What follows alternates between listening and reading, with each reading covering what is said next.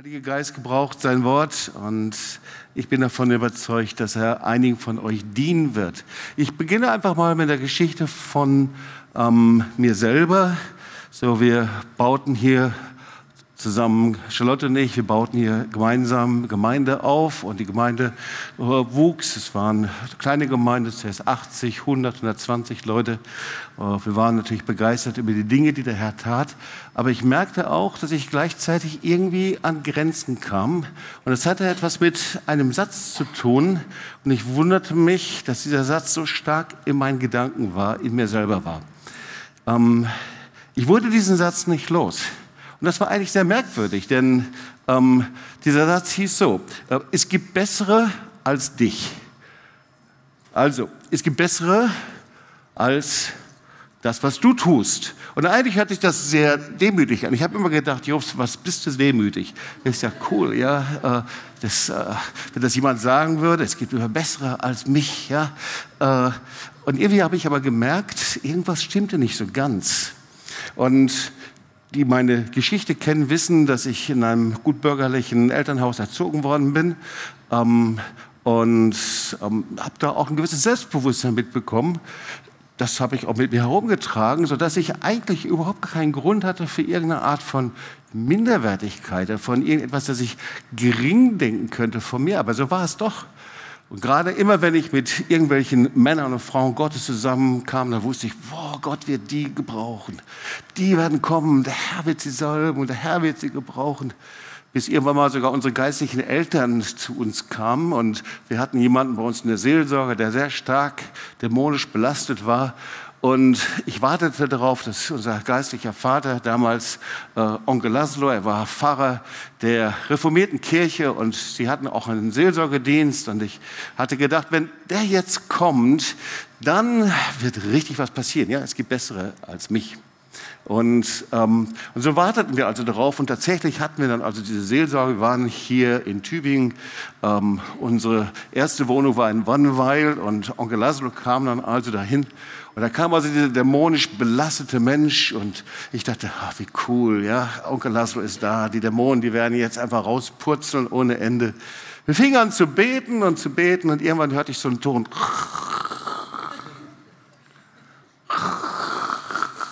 Onkel Laszlo war eingeschlafen. Und da stand ich da mit meinem kurzen Hemd, nichts da mit Dämonen austreiben oder irgendwie sowas. Es gibt bessere als mich. Und dann kam diese ganze Welle des Heiligen Geistes und es tauchte ein, äh, ein amerikanischer Prediger auf, Rodney Howard Brown, er führte Konferenzen hier durch. Äh, der Herr gebrauchte ihn sehr stark, übrigens bis heute. Ähm, und so entschlossen wir uns, nach England zu gehen, zu einer seiner Konferenzen. Und da gab es eine Botschaft, über die ich schon viel gepredigt habe. Ich werde heute nicht darüber predigen, äh, ich will sie nur erwähnen. Aber er predigte über eine Botschaft, und zwar predigte über den Mantel Josefs, der Lieblingsrock des Vaters. Und diese Botschaft hat mein Leben so umgekrempelt, weil sie etwas in meinem Denken verändert hat. Diesen Satz hat der Herr bei mir ausgehebelt. Und das war so, dass diese Botschaft eben sagte, Schau nicht nach der Salbung von jemandem anderen, sondern du hast eine eigene Persönlichkeit, du hast eine eigene Geschichte und der Herr gebraucht dich eben so mit deiner Geschichte, wie du bist, wie der Herr dich gemacht hat, wie der Herr dich begabt hat. Schau nicht nach links und rechts nach Besseren, sondern der Herr zieht dir einen Rock an. Du bist der Lieblingssohn, du bist die Lieblingstochter des himmlischen Vaters. Geh in dem, was der Vater dir gegeben hat. So zusammengefasst. Diese Botschaft hat meine, meine, mein Denken und mein Dienst und alles, was ich bin, völlig revolutioniert. Auf einmal wusste ich, ich muss in dem gehen, wie ich bin, was der Herr mir gegeben hat. Und auf einmal merkte ich aber auch genauso, wie stark unser Dienst begrenzt wurde durch mein Denken. So, wir waren eine lange Zeit immer so bei einer Zahl von 120 Personen in der Gemeinde. Wir, wir kamen da nicht drüber. Drei Jahre, vier Jahre, fünf Jahre. Und wir kämpften hier und wir kamen nicht weiter. Und es hatte auch etwas mit meinem Denken zu tun. So, wir bestimmen mit unserem Denken, mit unseren Gedanken, ob sie positiv mit dem Wort Gottes gefüllt sind oder aber ob sie negativ sind, voller Minderwertigkeit oder anderen Dingen. Wir bestimmen unsere Zukunft. Wir bestimmen unser Handeln. Wir bestimmen das, was in Zukunft auf uns zukommt. Und das ist kein Psycho- Geschichte. Manchmal kommen dann eben Leute auf mich zu und sagen, Jobs, das ist psychologisch. Nein, ähm, das ist gegründet im Wort Gottes. Du siehst es, weil der Herr spricht immer wieder darüber, dass wir in einem neuen Geist, in einem neuen Sinn leben. Und darum geht es heute in der Predigt, und zwar ganz spezifisch in einem Punkt. Und äh, wenn ich da jetzt einen prophetischen Aufruf machen würde, in diesem Punkt würdet ihr alle aufstehen, weil es betrifft die meisten. Aber ihr werdet gleich sehen, worum es geht. Ich lese euch mal die Geschichte ich liebe diese Geschichte, weil die wird in Kinderdiensten gepredigt und auf so viel Evangelisation. Es ist die Geschichte ähm, um Zachäus. Lukas 19, 1 bis 10. Und um uns das einfach noch mal ein bisschen ähm, klar zu machen, worum es ging. Und Jesus ging nach Jericho hinein und er zog hindurch. Und siehe, da war ein Mann mit Namen Zachäus, der war ein Oberer der Zöllner und war reich. Und er begehrte Jesus zu sehen, wer er wäre, und konnte es nicht wegen der Menge, denn er war klein von Gestalt. Und er lief voraus und stieg auf einen Maulbeerfeigenbaum, um ihn zu sehen, denn dort sollte er durchkommen. Und als Jesus an die Stelle kam, sah er auf und sprach, Zachäus, steig eilend herunter, denn ich muss heute in deinem Haus einkehren. Und er stieg eilet herunter und nahm ihn auf mit Freuden. Da sie das sahen, murrten sie alle und sprachen, bei einem Sünder ist er eingekehrt. Zachäus aber trat herzu und sprach zu dem Herrn, siehe Herr, die Hälfte von meinem Besitz gebe ich den Armen, und wenn ich jemanden betrogen habe, so gebe ich es vierfach zurück. Jesus aber sprach zu ihm, heute ist diesem Haus Heil widerfahren, denn auch er ist ein Sohn Abrahams. Denn der Menschensohn ist gekommen, zu suchen und selig zu machen, was verloren ist. Ja, die Geschichte von Zachäus, herrlich. In jedem Kinderdienst darf sie nicht fehlen. Ja, äh, Chef der äh, Zollbehörde in Jericho. Ich stelle mir das so vor. Äh, wir können es auch hier lesen, er gehörte nicht zu den Ehrlichsten, sondern steckte immer wieder die Kohle, das Geld in seine eigene Tasche hinein. Er wurde von den Menschen ein Sünder genannt. Ich weiß nicht genau, wie er sonst noch gelebt hat, ob er die Leute aber betrogen hatte. Ähm, wir kennen das ja auch aus dem Film Chosen, wird er ja auch beschrieben. Äh, und der Name Zachäus äh, kommt von Zachar, sich erinnern. Ja? Also die Menschen konnten sich schon ganz gut an ihn erinnern und an all die Dinge, die er gemacht hatte. Er hatte einen Ruf, aber Gott hat sich auch an ihn erinnert. So, und Zachäus hatte ein Problem. Und so ist es ja manchmal, dass man Probleme nicht so sehen kann. Ja, ein Problem. Seine Frau konnte sehr wahrscheinlich dieses Problem nicht, ebenso wenig seine Kinder. Und es war einfach so, wenn er neben anderen stand, dann versuchte er sich so ein bisschen größer zu machen. Ja, ähm, und gleichzeitig, wenn andere eben erfolgreich waren, dann fing er sofort an, sich seinen Gedanken zu vergleichen, wie er jetzt ehrlich steht. So in seinen Gedanken, da ging es wirklich ab. Er erzählte sofort von all seinen Erfolgen, wenn jemand anders wagte, so ein bisschen zu erzählen, was gut war. So, das war Zachäus. Und irgendwie konnte er es nicht ertragen, wenn andere mehr beachtet wurden als er. Da, oh, da wusste er viel zu tun. Auf jeden Fall wurde er richtig sauer und konnte sich dann auch in irgendeiner Art und Weise im Mittelpunkt drängen. Das war Zachäus. Und wir lesen das. Er war klein von Gestalt. Wir haben schon viele Predigten eben gehört, Vers 3. Aber niemand kannte seine Gedanken immer. Das, was ihm abging, das war eben in seinen Gedanken. Das waren ja, wie innere Geschwüre, die er nicht los wurde. Dieses sich vergleichen mit anderen. Konnte niemand sehen. Er saß da ganz und konnte niemand sehen. Er hatte ein Pokerface. Ja, aber diese Gedanken waren einfach da. Und genauso auch dieses, wer ist über, wer ist besser, wer ist schlechter, wer hat mehr, wer hat weniger, wer ist begabter. Diese innere Diskussion und heute würde man sein Problem Minderwertigkeit nennen.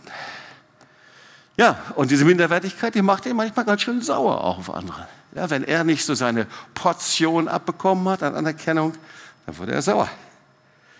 Und eigentlich fühlte er sich, obwohl nichts darauf hindeutete, immerhin, er war einer der reichsten Leute, er war einer der einflussreichsten Leute, nichts deutete darauf hin und trotzdem fühlte er sich unbedeutend, komisch. War faktisch nicht zu überlegen und so ist es oft. Minderwertigkeit ist nicht was für Menschen, die keinen Erfolg haben. Merkwürdigerweise, Minderwertigkeit findest du äh, genauso bei äh, reichen Geschäftsleuten, Intellektuellen, Professoren, Stars, wie sie alle aussehen. Die können Erfolg haben, noch und nöcher. Und doch scheint es irgendetwas zu sein, was wie eine innere Macht ist, das Menschen bestimmt. Und so war es auch bei Zachäus. Und irgendwie, niemand merkte ihm das an. Er machte irgendwie so ein Pokerface. Und er merkt das schon. Zachäus ist ein Bild für unser Leben. Ähm, und viele Menschen leben so. Ich habe mir sagen lassen, hier im Schwabenländle scheint das echt ein Thema zu sein, Minderwertigkeit. Ähm, und ähm, wir versuchen das einzusortieren und sagen, naja, hat ja jeder ein Problem und warum ist das so? Nein, nein, es, es, es, das ist etwas, das unser Leben absolut bestimmt. Also viele leben so wie Zachäus, nach außen hin. Alles klar, Studium, Beruf, Familie, stimmt alles. Bei mir kommt man das auch nicht ansehen. Ja, Gemeinde, nach außen hin selbstbewusst, alles, alles gut. Und doch war da etwas, was mein Leben eingeengt und bestimmt hat. Und niemand sieht eigentlich, auch hier bei dir oder wenn du hier zuschaust über TOS TV, wie es dir eigentlich geht, was hinter der Fassade ist. Ja? Wir hoffen immer, dass Gott uns erwischt und trifft und gleichzeitig sind wir die Meister darin, das zu verstecken, was hinter der Fassade wirklich ist.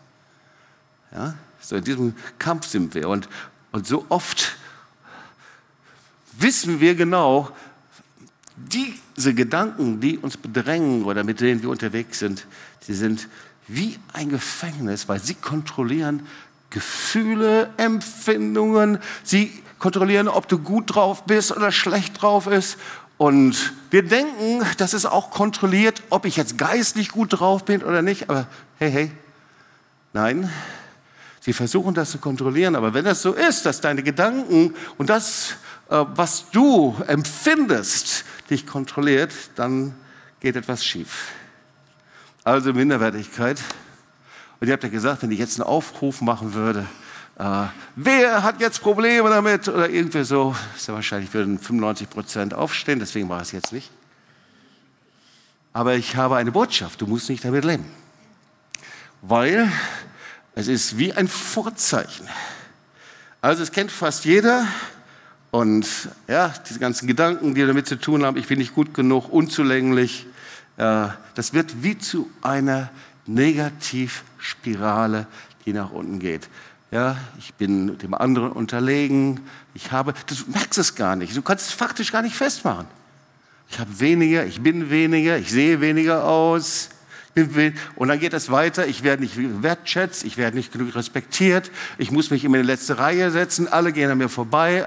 Und das kommt dann auch zurück. Alles, was in dir ist, das kommt dann natürlich auch zurück. Das ist dann auch so. Es wird zur Realität.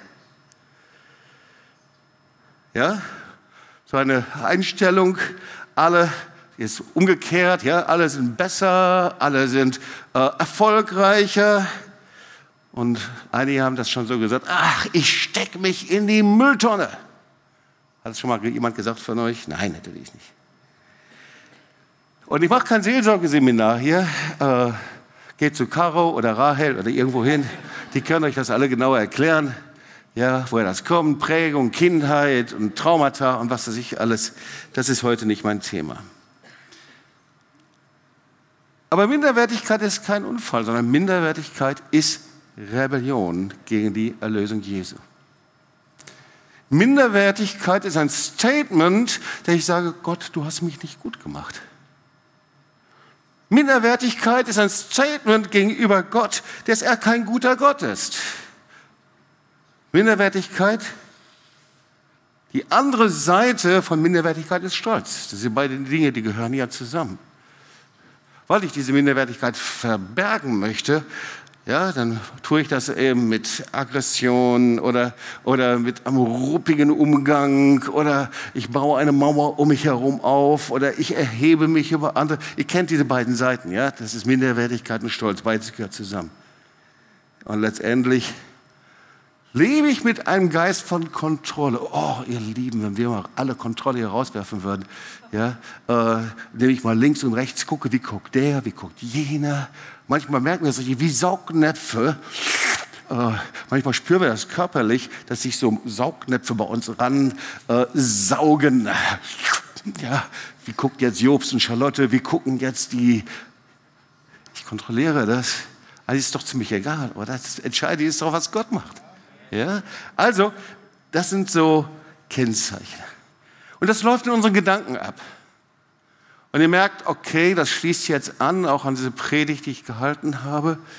Ähm, manchmal vermute ich, dass wenn wir so das Wort Gottes hören, dass wir es dann abbuchen. Wir haben so einen inneren geistlichen Ordner und dann buchen wir das unter Gedanken, Minderwertigkeit, Stolz, Seelsorge ab und stellen es irgendwo ins Regal und machen nichts mit. Und das ist das Dümmste, was passieren kann. Ja? Weil das Wort Gottes ist wie ein zweischneidiges Schwert. Und wenn wir bereit sind, darauf zu reagieren die richtigen Maßnahmen zu ergreifen, verändert sich unser Leben radikal. Ja? Das ist der Grund, warum Drogenabhängige frei werden von Drogen, weil sie anfangen, das Wort Gottes zu nehmen. Das ist der Grund, warum Kranke geheilt werden, warum Menschen durchbrechen einfach der Kraft des Heiligen Geistes. Einfach, weil sie das Wort Gottes nehmen und tun. Selig sind die das Wort Gottes hören und tun. Ja? So, also, das sind unsere Gedanken. Unsere Gedanken sind nicht neutral, sie sind wie unsichtbare Schienen, auf denen wir uns bewegen. Die sind gelegt worden in unserer Kindheit durch Erfahrungen, durch Negativerfahrungen und durch Entscheidungen. Das will ich nie wieder. Jeder von uns hat solche Entscheidungen schon mal gefällt. Das mache ich nicht normal. Und so oft haben wir Gespräche untereinander und dann merken wir, warum ist die so störrisch? Warum lässt die sich nicht bewegen? Das mache ich nicht normal, da habe ich eine negative Erfahrung gemacht. Wir haben Entscheidungen. Unsere Gedanken sind wie Schienen, die uns festlegen. Tja, und wenn dann der Heilige Geist kommt und uns um Dinge bittet, ist das sehr schwierig. Gedanken werden geprägt, na klar. Das ist manchmal wie eine Münze. Sie werden geprägt, Erziehung, Vorstellung, Werte, wie auch immer. Und auch über Menschen. Ist dir schon mal aufgefallen, dass man mit Menschen sehr unterschiedlich umgeht? Einige sagen, oh, ich liebe das, Urlaub, Gemeinschaft, I love it, 20, 30 Leute, jeden Tag zusammen. Für die anderen ist es eine absolute Horrorvorstellung. Oh nee, ich will endlich mal alleine sein, so viele Leute und jeden Morgen stehe ich auf und sehe den und X und Y. Für den einen sind Menschen eine Bedrohung, für den anderen ist eine Freisetzung. Die einen, die wollen ihre Ruhe haben, die anderen sagen, da muss ich mich auch noch auf andere einstellen. Wir sind geprägt, ist etwas in uns. Wir sind da sehr unterschiedlich. Ja? Und, aber jetzt kommt das Entscheidende. Die Gedanken sind nicht das Zentrum der Wahrheit. Die sind absolut unzuverlässig. Du kannst heute das denken und in drei Wochen etwas anderes. Und sagst, naja, das ist bei mir, okay, ich bin ein durchschnittlicher Mensch. Aber dasselbe erlebst du auch zum Beispiel bei Philosophen haben tiefgehende Gedanken und dann drei Jahre später schreiben sie völlig gegensätzliche Bücher. Ja? Historiker, Wissenschaftler, Politiker, Politiker, wow. Ja, tief überzeugt, so und so, das sind meine Gedanken. Und du denkst, boah, dieser Typ, boah, was der drauf hat. Du würdest drauf bauen, du würdest die ganze Nation drauf aufbauen. Zack, drei Monate später völlig andersrum. Gedanken sind unzuverlässig. Die können dich belügen. Die können dich täuschen. Die können dich verändern. Die können dich hinters Licht führen und sie können zerplatzen wie Seifenblasen. Manche sagen das. Gedanken sind wie Schall und Rauch. Telefon klingelt. und trotzdem dirigieren sie und haben eine Power und Autorität über unserem Leben viel mehr, als wir uns vorstellen. Sie haben wirklich eine Macht über uns. Und die bestimmen sehr oft das, was wir tun. Und so oft wechseln wir unsere Gedanken dann auch noch so ein bisschen religiös angestrichen mit unserem mit dem Reden Gottes oder ich habe das Empfinden, so ist es, alles kokolos. Wort Gottes sagt, 2. Thessalonicher 2, Vers 11, und darum sendet ihnen Gott eine Macht der Verführung, dass sie der Lüge glauben. Da geht es um eine Zeit, in der auf einmal das ganze Denken so eine Schräglage bekommt, dass man nicht mehr weiß, was Wahrheit und was Lüge ist. Dass Menschen das Gleiche erleben, und vielleicht haben einige von euch das auch schon erlebt, faktisch das Gleiche erleben, Mann und Frau oder wer auch immer. Sie sind im gleichen Raum, sie haben die gleichen Erfahrungen, sie sehen faktisch genau dasselbe, aber der eine beurteilt es von dieser Seite und der andere sieht es anders. Es ist völlig gegenseitig, wie es beurteilt wird. Kein Mensch ist vor Täuschung und Lügen in seinen Gedanken geschützt. Und doch sind wir diejenigen, die wir denken, das, was ich denke, ist das Richtige. Und ihr Lieben, das ist eben ein Problem. Aber deswegen sind eben die Gedanken ein Nährboden für jemanden, der die Gedanken zu seinem Schlachtfeld erklärt hat. Und das ist der Teufel. Weil Gedanken sind nicht einfach nur irgendwelche elektronische, elektrische, wie auch immer Impulse, sondern der Teufel hat die Gedanken als das Schlachtfeld entdeckt. Dort, wo er Glauben zersetzen kann. Und deswegen wird er in der Bibel Lügner von Anfang an genannt. Und Verkläger der Brüder. Lügner von Anfang an, Verkläger der Brüder.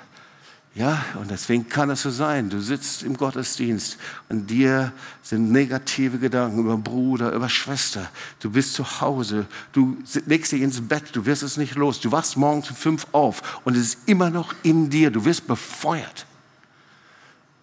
Die Bibel nennt ihn den Versucher. So der größte Kampf um die Gedanken ist der Kampf um die Wahrheit. Darum geht es. Wahrheit und Täuschung. Ja? Und das Wort Gottes sagt, die Menschen, die nicht die Liebe zur Wahrheit empfangen haben, zum Wort Gottes, die sind stark gefährdet, ihren falschen und täuschenden Gedanken nachzugehen und sie für Wahrheit zu halten. Versteht ihr? Ja? Die einzige Lösung ist die Liebe zur Wahrheit. Die Liebe zum Wort Gottes. Jesus sagt, ich bin der Weg, die Wahrheit und das Leben. Die Bibel sagt vom Wort Gottes, das Wort Gottes ist die Wahrheit. Jesus sagt von sich, ich bin das Wort und er ist die Wahrheit. Und der Heilige Geist ist der Geist der Wahrheit. Das heißt, es geht alles in die gleiche Richtung, die Liebe zur Wahrheit. Wir kommen in eine Zeit rein, ich habe darüber gepredigt, in dem unsere Gedanken und unser Denken noch viel mehr angeschossen und beeinflusst wird. Was soll ich denken? Was ist richtig? Was ist falsch? Welche Ideologie soll ich glauben? Wenn ich eine Zeitung lese, Kommentare lese, ist das richtig? Ist das falsch? Wenn ich in die Schule gehe, wenn die Schüler in die Schule gehen, wenn die Lehrer mit den Schülern sprechen, was ist richtig, was ist falsch, was ist die Wahrheit, was entspricht dem Wort Gottes? Wie antworte ich in der richtigen Weise? Was soll ich denken? Liebe zur Wahrheit. Und ihr Lieben, wenn wir da hineingehen, da hat eben die Minderwertigkeit wirklich ernsthafte Folgen. Also, was ist aber Zachäus zu erkennen? Ich habe mal so ein paar Punkte rausgenommen. Und äh, ein paar Punkte, die, die heute für Kennzeichen, für Störungen von Minderwertigkeit gelten. Ja. Essstörungen und Süchte, das weiß ich nicht, ob Zachäus das hatte. Also zumindest nicht, dass er nicht Jesus zu seinem, in sein Haus einladen konnte. Und da haben sie wohl ganz gut diniert. Ja. Aber äh, Kontaktängste und Einsamkeit, Kennzeichen von Minderwertigkeit, könnten Störungen sein. Ja? Äh, ständige Angst vor Fehlern, weil ich komme in eine Opferrolle. Ich glaube, Zachäus, der war echt eine Opferrolle. Das hat niemand gesehen, aber dass er da so alleine auf den Bauch, Baum geklettert ist und gewartet hat, sieht schon so aus. Oder die Abhängigkeit von der Meinung von anderen und so weiter und so weiter. Auf jeden Fall, Zachäus, es wird dringend Zeit, etwas zu ändern, sonst steuert dein Leben auf ein Desaster zu. Und so lesen wir, und er begehrte, Jesus zu sehen. Wer er wäre. Und konnte es nicht wegen der Menge, denn er war klein von Gestalt. Also er begehrte, Jesus zu sehen. Das Begehren ist ganz anders als, jetzt hat er mal Lust drauf. Das ist das Zeteo. Er trachtete mit allen Mitteln danach, mit allen zur Verfügung stehenden Mitteln, Jesus zu sehen. Also wenn wir jetzt mal einsetzen, zum Beispiel, was wir alles so einsetzen, um guten Urlaub zu haben, ja, äh, so, wir forschen danach, wir gehen ins Internet, wir informieren uns bestimmte Gegenden, wir kratzen das Geld zusammen, wir leihen sogar Geld dafür, um schönen Urlaub zu haben. Wir beschäftigen uns damit, wir freuen uns daran. Wir sind noch gar nicht da, es ist wahrscheinlich alles verregnet, ja, aber trotzdem, ja, wir freuen uns trotzdem und wir investieren Glauben, dass das Wetter in England herrlich sein wird und in Holland herrlich sein wird und wo auch immer, ja. Was wir alles investieren, krass, krass. Das war Zachäus. Das ist Begehren, ja. Begehren, dass ich investiere. Das ist nicht, ich kaufe mir meine Bibel und dann Bleistift. Ja, was war das? Ach, eine Kladde sollte ich auch noch. Und Günther, Günther, wie, wie fertigt man jetzt ein Handbuch an? Okay, ja. Er begehrt es, ist etwas, ich habe Freude, ich habe Lust, ich möchte das gerne. Ja? Ihr Lieben, deswegen predige ich auch gerne, weil ich liebe es, mit dem Wort Gottes zu arbeiten und zu hören und aber mit dem Herrn zusammen zu sein. Er begehrte, das war bei Zachäus. Steht übrigens auch in Matthäus 7, 7 äh, bittet, so wird euch gegeben, suchet, das ist dieses suchet, begehrt, sucht, so als ob ihr einen Diamanten, eine Perle sucht, einen Schatz sucht. Und es wird euch aufgetan werden. Und jetzt etwas sehr Interessantes. Weil schau mal, wenn du jetzt Jesus siehst, Jesus steht für Erlösung und für Gnade. Jesus geht da entlang. Zachäus steht für ein Leben, die Bibel sagt das, unter dem Gesetz der Sünde. Ja? Das wollen wir uns mal kurz auch nochmal anschauen. Römer 6, Vers 14. Denn die Sünde wird nicht herrschen über euch. Hast du das gehört? Da steht nicht, denn die Sünde wird zu 40 Prozent nicht herrschen über euch. Da steht, die Sünde wird zu 100 Prozent nicht herrschen über euch. Gott lügt nicht. Sag mal zu den Nachbarn, Gott lügt nicht, okay? Denn die Sünde wird nicht herrschen über euch. Und jetzt geht es aber weiter. Weil ihr ja nicht unter dem Gesetz seid. Nimm mal deine Arme hoch. Sag, das ist das Gesetz. Da bin ich nicht drunter. Okay, Arme weg. Sondern unter der Gnade. Jetzt Arme wieder hoch. Sag, das ist die Gnade. Ich bin unter der Gnade. Arme runter. Arme hoch, Gesetz. Ich bin nicht unter dem Gesetz. Arme weg. Habt ihr das verstanden, das Wort? Sie ist immer stolz auf mich, auf meine pädagogischen Fähigkeiten hier. Ja. Sie gibt mir manchmal Lob und sagt, wow, das hast du aber echt wieder wie ein Lehrer gemacht. Da werde ich immer, immer einen Zentimeter größer. Yep. Also wir sind entweder unter dem Gesetz oder unter der Gnade. Aber das ist ein Problem. Weil es gibt viele Christen, die sind eben immer noch unter dem Gesetz der Sünde und des Todes. Und Zachäus steht für jemanden, der unter dem Gesetz ist. Und ich will dir einfach mal so ein paar Kennzeichen geben, Und in meiner ausführlichen PowerPoint-Präsentation können wir jetzt uns wirklich tatsächlich ein paar Dinge ansehen.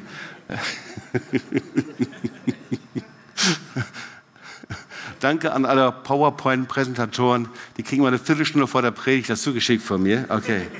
Auf jeden Fall, wir schauen uns mal Gnade und Gesetz an. Ja, wir sind unter der Gnade, nicht unter dem Gesetz. Aber manchmal sind wir doch dann unter dem Gesetz, merkwürdigerweise. Die Gnade sagt, die Erlösung ist umsonst. Jesus sagt, ich habe alles bezahlt. Das Gesetz sagt, du musst bezahlen. Du musst etwas tun. So viele Menschen sind unter diesem Geist, ich muss doch noch etwas tun. Ja? Die Gnade sagt, du lebst in Freiheit.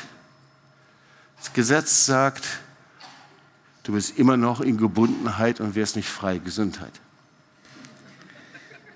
Die Gnade sagt, Kennzeichen von Gnade. Wisst ihr, was ein Kennzeichen von Gnade ist? Freude und Freiheit. Sag mal zu deinen Nachbarn, das gilt auch dir, mein Bruder, meine Schwester, ja? Freude und Freiheit. Das Kennzeichen von Gesetz ist ein Joch. Kennst du Christen und Menschen, die immer dieses Joch mit sich rumtragen? Ja? Durch so eine Bürde mit Jesus zu gehen. Ja?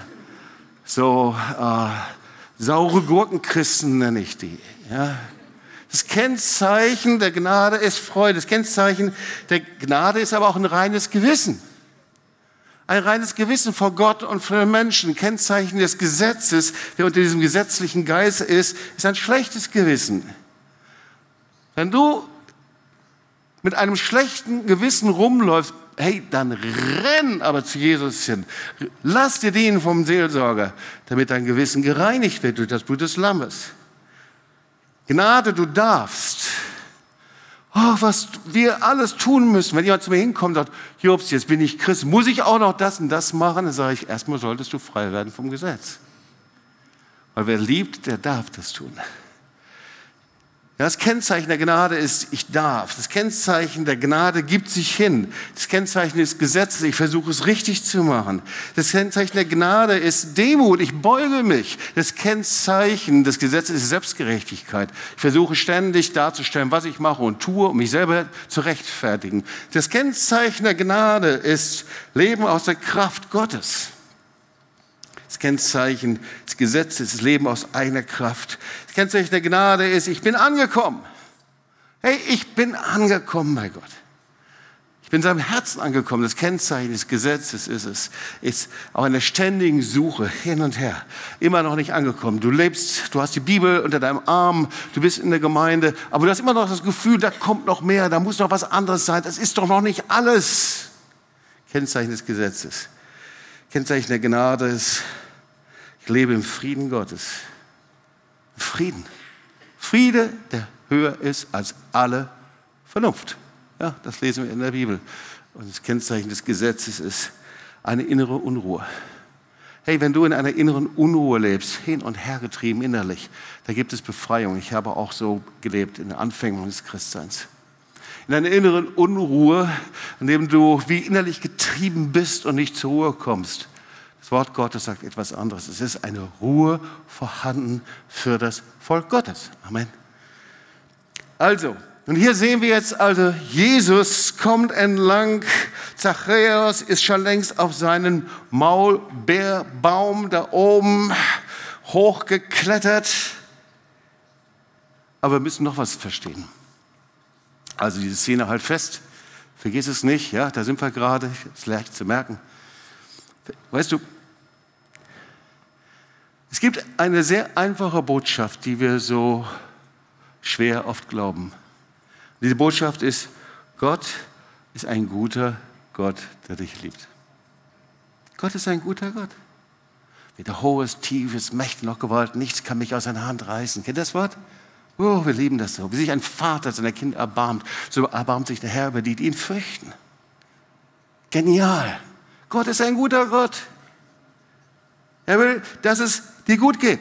Er will, dass du unter seiner Gnade lebst. Das hat er so designt. der schubst dich nicht immer unter Gesetz, du darfst nicht unter meine Gnade, sondern der unter dem Schirm des Höchsten lebt. Das ist sein Gnadenschirm, das ist kein Gesetzschirm. Er will, dass es dir gut geht. Er will, dass du weißt, welchen Wert der Herr dir gegeben hat, dass du weißt, dass du weißt, wer du bist in Gott. Oh, ich habe immer wieder so Zweifel, ob ich sein Sohn, seine Tochter bin. Yes, weil du deinen Gedanken mehr glaubst als dem Wort Gottes. Weil in deinen Gedanken alte Dinge drin sind, doch Schrott der Vergangenheit. Aber Gott sagt was ganz anderes.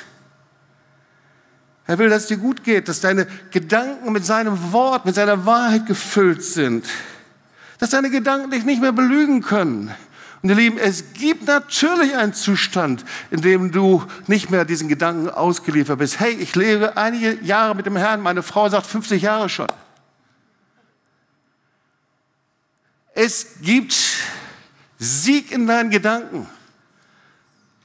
Es gibt ein Leben, in dem du nicht von deinen Gedanken getrieben wirst. Von deinen Sorgen, Minderwertigkeiten, Ängsten, Ablehnungsgefühlen, Gefühlen, wie sie auch immer aussehen. Gott ist ein guter Gott.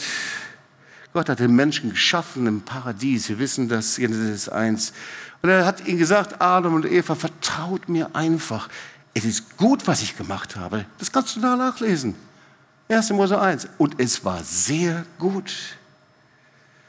Aber dann wissen wir, was passierte. Satan, der Versucher, der Verkläger der Brüder, die Schlange, der Einwisperer der negativen Gedanken und des Zweifels und der Skepsis, hat eben gefragt, hat das Gott wirklich gesagt? Der Mensch gehorchte einer anderen Stimme.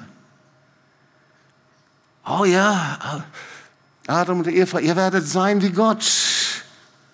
wir wissen, was passiert. Der Mensch hat alles verloren, er war getrennt von Gott. Von jetzt lebt er unter dem Joch der Sünde. Und alles begann mit einem Gedanken.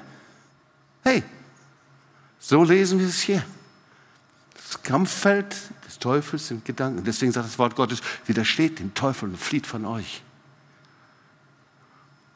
Und ich glaube, als Paulus das geschrieben hat, hat er genau diesen Kampf hat er vor Augen gehabt. War der Kampffeld des Teufels im Paradies. Und er vertauschte die Wahrheit des Wortes Gottes mit der Lüge. Es begann mit einem Gedanken, könnte man nachlesen. Genesis 3, 1. Mose 3, Vers 6. Die Frau schaute den Baum an und er sah schön aus. Und dann dachte sie, es wäre bestimmt gut von ihm zu essen. So steht es hier, Übersetzung Hoffnung für alle, dachte sie. Vielleicht habt ihr die Übersetzung Hoffnung für alle. Es wäre bestimmt gut von ihm zu essen, dachte sie. Seine Früchte wirken verlockend und klug würde sie davon werden. Hey, das war ja schon alles gut. Gott hatte doch alles schon gut gemacht. Alle Klugheit und Intelligenz hatten sie schon. Sie pflückte eine Frucht ein bisschen hinein, dann reichte sie die Frucht ihrem Mann.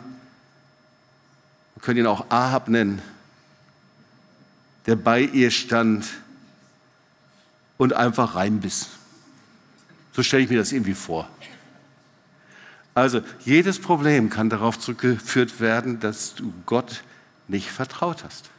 Also es gibt ein einfaches Prinzip. Bitte, das ist so einfach, dass wir es manchmal übersehen. Das Problem mit Gott ist, wir vertrauen ihm nicht. Die Lösung ist, du vertraust ihm wieder. Easy, oder? Das Problem ist, du hast ihm nicht vertraut. Die Lösung, du vertraust ihm wieder. Das ist unsere Entscheidung. Das ist die Entscheidung, die ich fällen kann. Und schau mal, Jesus hat am Kreuz deinen ursprünglichen Wert wiederhergestellt. Wir wissen, was am Kreuz passiert ist. Er hat dich von der Macht der Sünde erlebt, von der Macht der Krankheit erlöst, aus der Gefangenschaft befreit. Er ist Zeuge. Er hat seinen Namen darunter geschrieben. Das Wort Gottes ist Zeuge. Und das Einzige ist, dass du mit deinem Mund, mit deinem Bekenntnis das nehmen musst und jetzt kommen wir zum Schluss, die letzten beiden Punkte. Zachäus versteckte sich also. Man weiß nicht genau, ob er sich versteckte, aber ich glaube schon. Irgendwie schon. Ist er hochgeklettert, natürlich, weil er klein war und wollte das alles sehen. Aber eigentlich das Entscheidende ist, dass Jesus geradewegs hingegangen ist und schaut zu ihm auf. Und als Jesus an die Stelle kam und sprach zu ihm, Zachäus, steig eilend herunter, denn ich muss in deinem Haus einkehren. Zachäus wollte Jesus begegnen, mit jeder Phase seines Herzens. Ich wünschte in den nächsten Urlaubswochen, manchmal nennen wir das Hunger, manchmal nennen wir das Durst nach Gott, manchmal nennen wir das Leidenschaft, manchmal nennen wir das Feuer. Im Ergebnis ist es alles gleich, Jesus zu begegnen. Manchmal nennen wir es sein Gesicht sehen, seine Herrlichkeit. Im Ergebnis ist immer das gleich. Ich bin hin, ich will zu Jesus, ich will ihn berühren, ich will seiner Gnade begegnen, ich will von ihm empfangen, ich will mein Geist, meine Gedanken erfüllt sind mit seinem Wort. Und Jesus rief, komm herab. Ich will in dein Haus einkehren. Und das Haus steht nicht nur jetzt einfach für ein Zimmer, in dem man ist, sondern das Haus steht für die Sorgen, die der Zachäus dort hatte. Die Existenzängste, die Minderwertigkeit, die Gedanken, die er dachte, wenn er morgens aufwachte. Das ist sein Haus. Ich will in dein Haus. Eigentlich sagt er, ich will in deine Gedanken einkehren. Komm herab von deiner Gedanken- und Fantasiewelt. Ich glaube, dass er das zu uns und zu dir auch sagt, komm da raus. Aus deinem Bubble, von dem du denkst, dass das dein Leben ausmacht. Und eigentlich isoliert es dich von der Wahrheit und von dem, was Gott machen möchte. Komm herab von dem Baum, vom Stolz und der Minderwertigkeit, von diesen Gedanken, die da sind. Komm runter von diesem Baum der Selbsterhöhung. Ja, das ist Minderwertigkeit. Ich erhöhe mich über alles andere, damit niemand von mir denkt, dass ich vielleicht so bin, wie ich mich selber empfinde. Unwert zu leben. Komm herab vom Baum des Gesetzes. Und vom Baum des Gesetzes der Sünde und des Todes. Zacharias, komm. Ich glaube, sagt er zu dir auch. Wie wäre es, wenn du mal runterkommen würdest von diesem Baum? Einfach mal runterkommen. Komm, begegne Jesus. Hier zu Hause. Komm. Füll dich mit seinem Wort, begegne seiner Gnade, vertraue seinem Wort. Erfüll deinen Geist, vertraue ihn neu.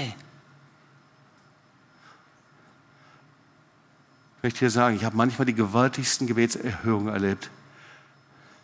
Meine Gebetszeiten sind keine Power-Fürbitte-Zeiten. Meine Zeiten sind, in der ich einfach in der Gegenwart Gottes bin, des Vaters, ich bete.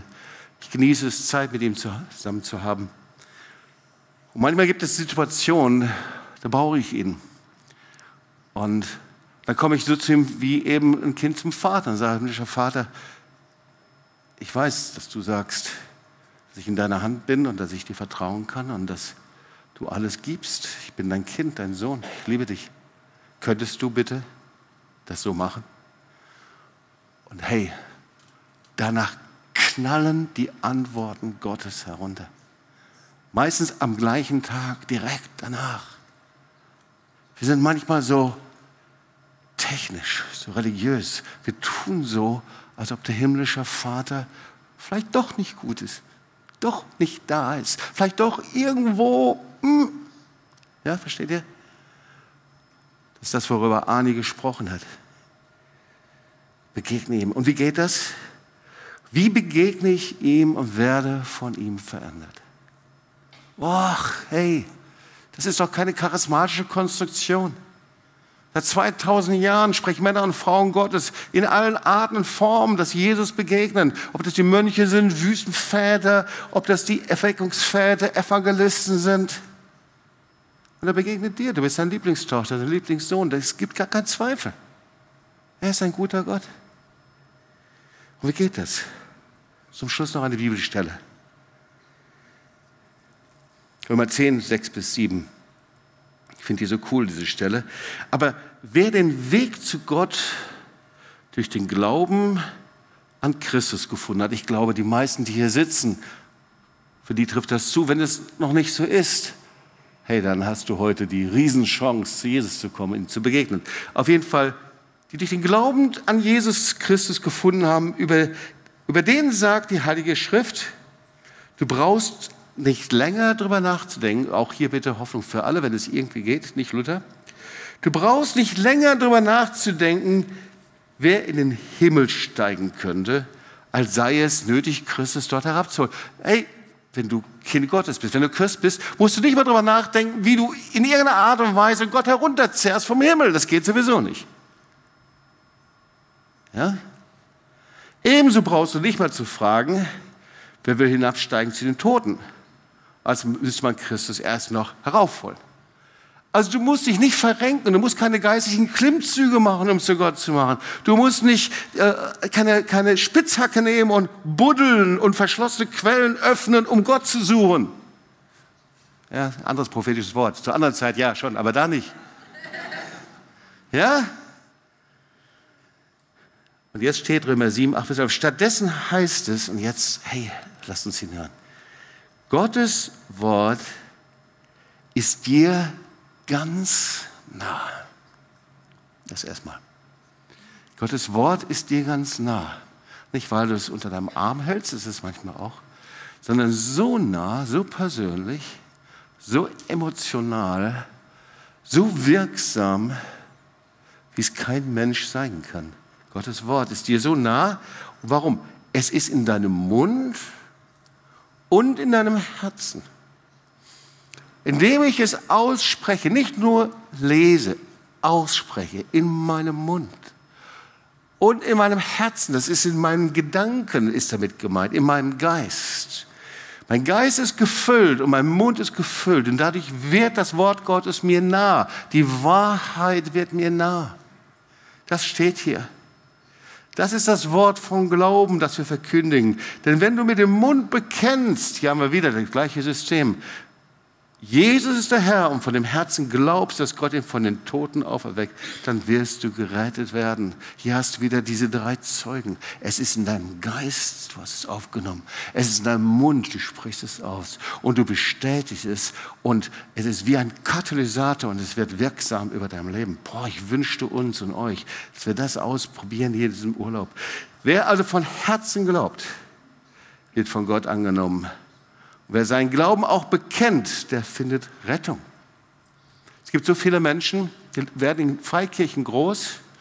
Du hast einen religiösen Hintergrund, Kontext und du kannst dankbar sein für vieles, das du gelernt hast und Werte gelernt hast. Aber du bist nie wiedergeboren. Du hast dich nie bekehrt, du bist nie durchgebrochen zu Jesus. Du lebst freikirchlich in dem Sinne, dass du versuchst, die Dinge richtig zu machen und dann bist du so in der Form des Gesetzes. Und dieses Wort ist die Antwort für dich. Du hast es nicht gelernt. Das Wort Gottes aufzunehmen und zu reagieren und Ja zu sagen und zu bekennen und zu sagen, Herr, hier bin ich, ich lege mein Leben nieder, ich folge dir nach als dein Kind. Und vielleicht ist heute das erste Mal bei dir.